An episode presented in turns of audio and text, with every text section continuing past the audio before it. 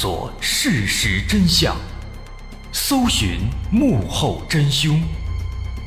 欢迎收听《绝密档案》。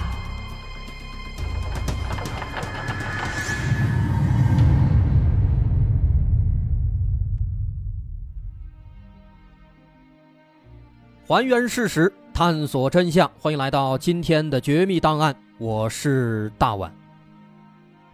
二零一三年十二月六号晚上，在武汉人的微博里都在疯传着一则新闻，说在东湖开发区光谷关山大道的一个人工景观湖里，惊现了一具无名男尸。现场情况极其惨烈，尸体没有头，被开膛破肚，里面的内脏全部被掏空。这条新闻新鲜热乎的，当天下午刚刚爆出。如果是一般的杀人案，可能还没有这么高的关注度，但这起案子实在是有点血腥，连内脏都被掏空了，这得是什么样的深仇大恨啊！这起案子发生在东湖开发区光湖软件园，这个地方被称作是中国的光谷，是国家非常重视的新技术研发区。在2013年，园区的建设突飞猛进。习总书记也曾亲自来到这里视察工作，为大家加油打气。然而，就在总书记离开几个月之后，这里竟然发生了一起惊天命案。在园区里有一个景色优美的人工景观湖，无论是周边公司上班的员工，还是居住在附近的一些居民们，都喜欢来这里散步。在二零一三年十二月六号下午四点多。在技术开发区软件园上班的小王带着女朋友来到了湖边散步。两人溜达着，女朋友提议让小王给自己拍几张照片。于是女朋友开心地站到湖边，小王则拿起手机来拍照。可就在他按下快门的时候啊，小王忽然发现，在女友背后的景观湖中央，距离湖边大概四五十米的湖面上。飘着一个白色物体，顺着小王的目光，女友也往湖中查看。但是看了一会儿，俩人满脸通红，因为俩人发现这个东西好像是一个充气娃娃。一时间，俩人尴尬的不知道说什么。过了半天，小王才张嘴说：“要不咱把这事儿告诉保安吧，让他来处理一下。”于是他们就找来了正在岸边巡逻的保安队员，让他们找人把这垃圾给捞上来。这个保安呢，他的眼神比较好，他仔细看了看，发现这个东西好像不是充气娃娃，它有点像是商场里的那个模特假人。这个模特呢，看起来没有手臂，应该是坏了，所以扔了。但是问题在于，这东西它现在正飘在湖的正中央呢。保安的手上也没有工具，没法把他给捞过来。那没办法了，只能看着他，等他慢慢的飘到岸边之后再做处理。好在当天确实有风，就这样又过了将近半个小时，这东西终于渐渐的飘过来了。但这次离近了一看啊，却让他们吓出了一身的冷汗。这根本就不是什么商场的模特，而是一具。冰冷的尸体，几个保安吓得魂飞魄散，半晌才反应过来这是发生了命案了，于是赶紧报了警。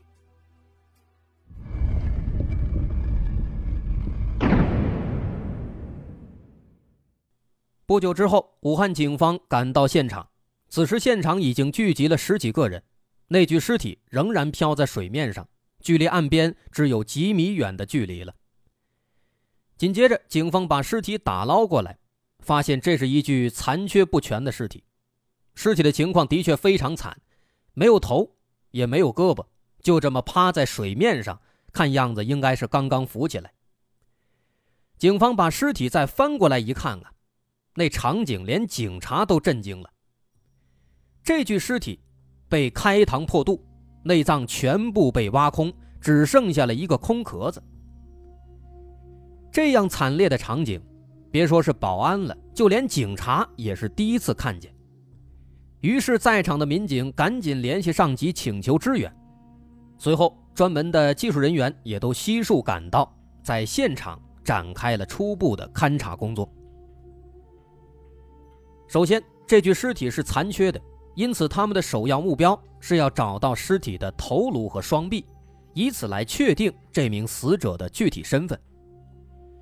那么，既然是抛尸湖中，那么死者的头颅有可能也在湖里，所以警方要做的就是要展开仔细的打捞，甚至要抽干湖里所有的湖水，方便进行寻找。另一方面，法医对死者的尸体也开始做鉴定。根据尸体的腐败程度，法医初步分析认为，这名死者的死亡时间应该是在一周以前。死者是一名中年男性，年龄在四十岁左右，身高根据推断应该在一米六五左右，而且能看出来他的身体是比较强壮的，在生前应该发生过激烈的打斗。因为他的身上有很多很多处刀伤，看起来应该是普通的匕首留下的。那么这如此之多的刀伤，再加上腹部的开膛破肚，这表示他很可能是死于失血过多。另外值得注意的是，这名死者他全身赤裸，没有穿任何衣服，只有脚上还穿着袜子，但是也没有鞋了。这是这具尸体。他大概的情况。那么从这个情况，不能武断的认为他是在睡梦当中被杀害的，这是不太可能的。毕竟谁会在睡觉的时候还穿着袜子呢？这可能性很小。而且死者生前很明显是经历了一场搏斗，他的身上有多处刀伤，尤其在腹部。如果说他是在睡梦中被杀害，那么大概率是一击毙命。应该不会引发搏斗，因此对于这具尸体的情况，他为什么没有衣服？警方认为，应该是凶手在杀害了死者之后，故意的脱下了他的衣服，然后才进行了抛尸。那么这个时候问题出现了，凶手为什么要脱下死者的衣服呢？其实很明显，应该是防止死者的身份被暴露。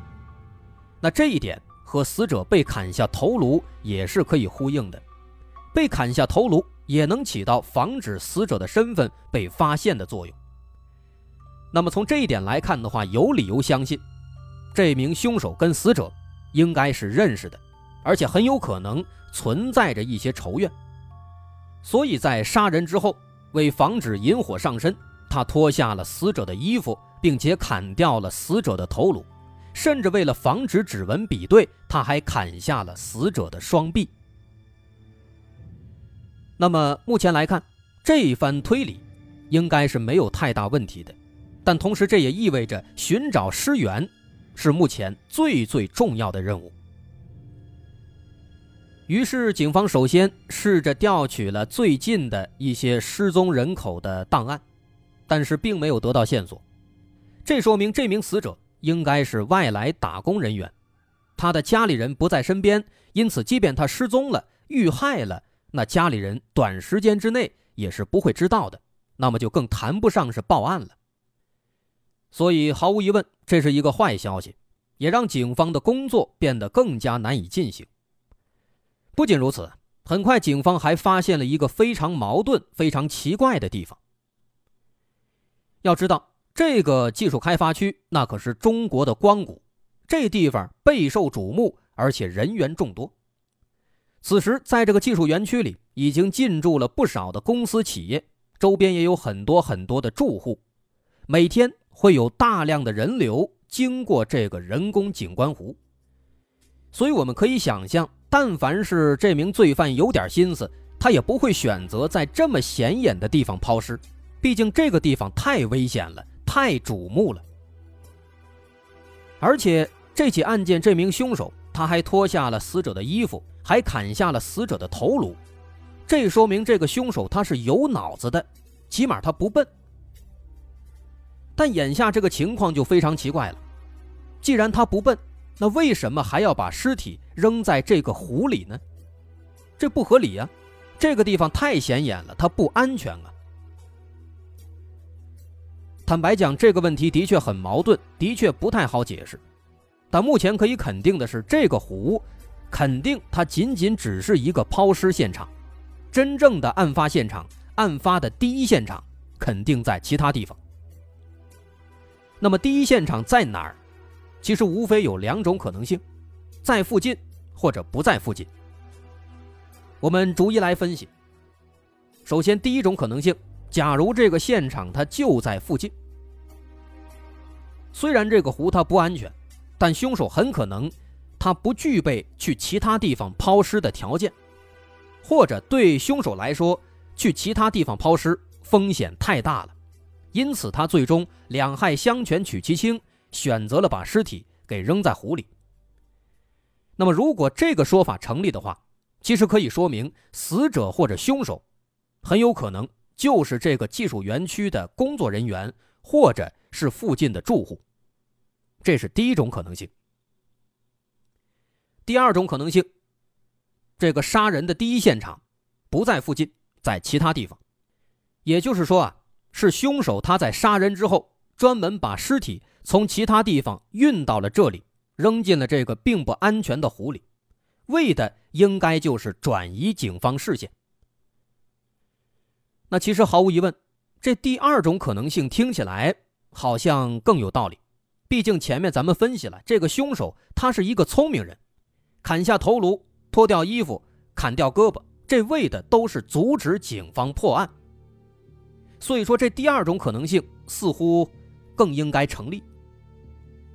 但是，到底哪一种可能性是正确的？警方现在不敢下定论。那为此，警方兵分两路，一路去动员群众，第一时间印制了一千五百份悬赏通告，在辖区内，尤其是这些重点区域进行全面张贴，收集线索。第二路警力找到了技术园区的负责人，了解了整个园区的一个大概情况。这个案发所在的光湖软件园区。占地一千两百多亩，地处繁华市区，周边公司众多，人员流动密集而且频繁。而这个人工湖的位置呢，正好是地处软件园区的正中央，因此景观湖距离园区的入口是比较远的，而且湖的周围呢都是绿化带，只有几条小路供人们步行行走。那么，如果是刚才我们推测的第二种可能性的话，从外面进来抛尸，就会变得比较麻烦。而且需要注意的是，因为园区里都是高新技术企业，这里的安保工作呢做得相当得当，每一个路口都有人巡逻，安保工作做得滴水不漏。但问题在于，如果是抛尸，那肯定不是白天，白天这里守卫森严，每一个路口都有人巡逻。但是到了晚上，那情况就不一样了。到了晚上，保安的数量会减少一半左右，所以凶手如果是来抛尸，他肯定是晚上行动，趁着夜色掩护，这些麻烦其实都不算什么。那么这种可能性到底有多大呢？凶手真的是从外面专门来到软件园里，专门来抛尸湖中的吗？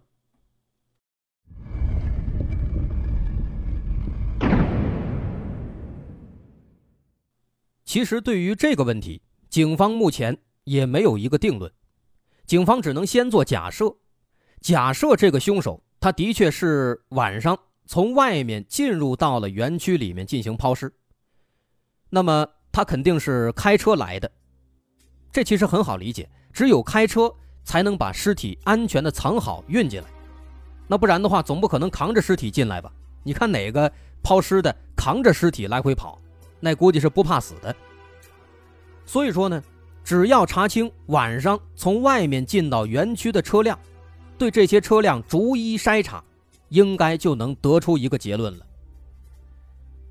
那好在园区里这个监控网络相当的完善，星罗棋布，每一个角落都能拍到。那这就好办了。由于之前推测死者的死亡时间应该是在一周以前。因此，警方对一周到两周之前园区所有入口夜晚的监控录像做了逐一筛查。对夜晚进入园区的一切人员，尤其是车辆，进行排查。但是最终的结果呀，让警方大失所望。几名警员对这些监控看了有两天时间，对每一辆在晚上进入园区的车辆都做了调查，但发现这些车辆啊，都是人家企业内部的。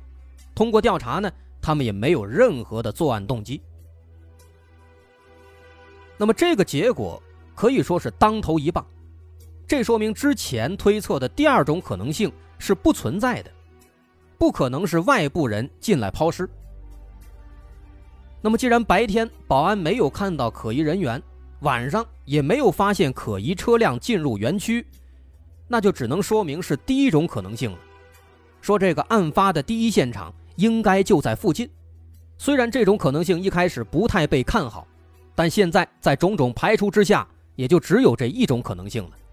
如果这种可能性成立，就像刚刚说的，那么凶手或者死者应该就是园区内的工作人员，或者是园区内的住户。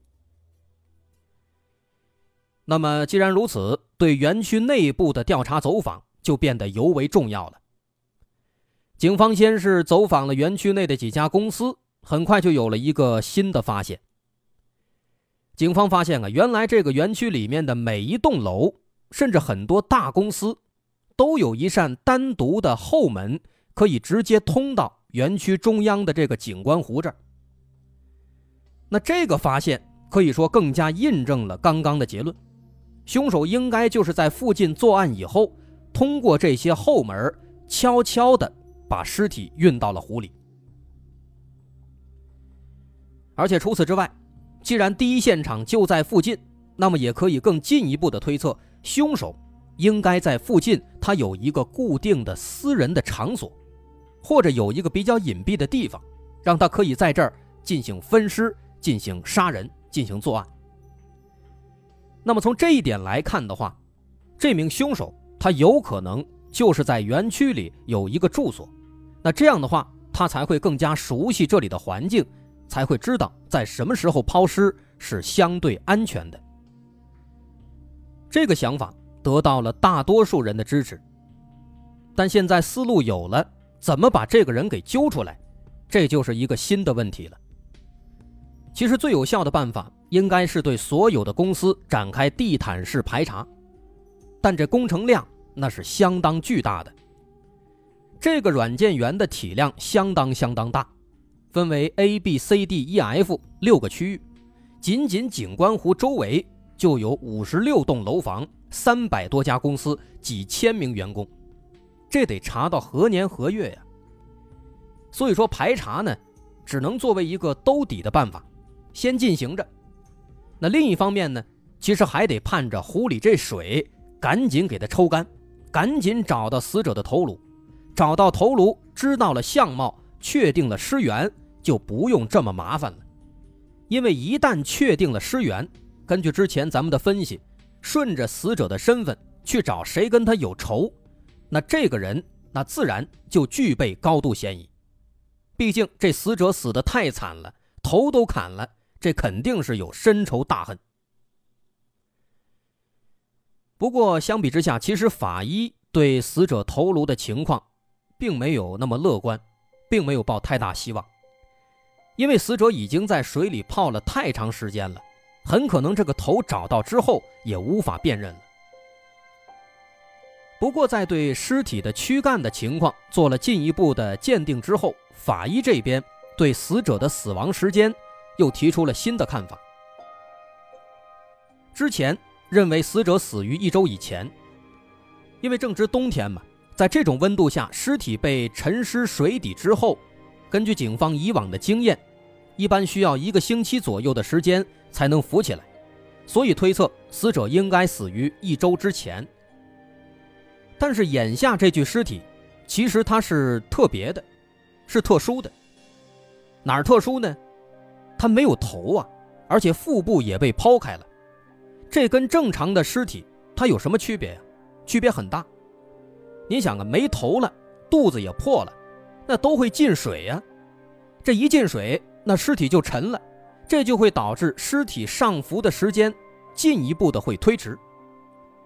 说白了，死者的死亡时间很可能要更早。所以法医推测，这个时间应该还要往前再推三天到一周左右。也就是说呢，这名男子他应该是死于一周半到两周之前。另外，这名死者的身上呢，其实还有一个非常奇怪的地方，他的每只脚上都穿着两层袜子，也就是说呢，两只脚一共穿了四只袜子。那这个特点引起了警方的高度关注，说他为什么要穿两层袜子？是因为冷吗？那天冷买双厚袜子不就完了吗？所以这个情况太奇怪了。那好在现在随着时间推移，这湖水被一点点的抽干，湖底的情况马上就能一探究竟了。那么这水的下面会不会有更多线索？死者和凶手之间，他们是一个什么样的关系？有着什么样的故事呢？我是大碗，大伙儿不要急，稍后下节咱再接着说。如果您喜欢，欢迎关注我的微信公众号，在微信搜索“大碗说故事”，点击关注即可。我是大碗，咱们稍后下节再见。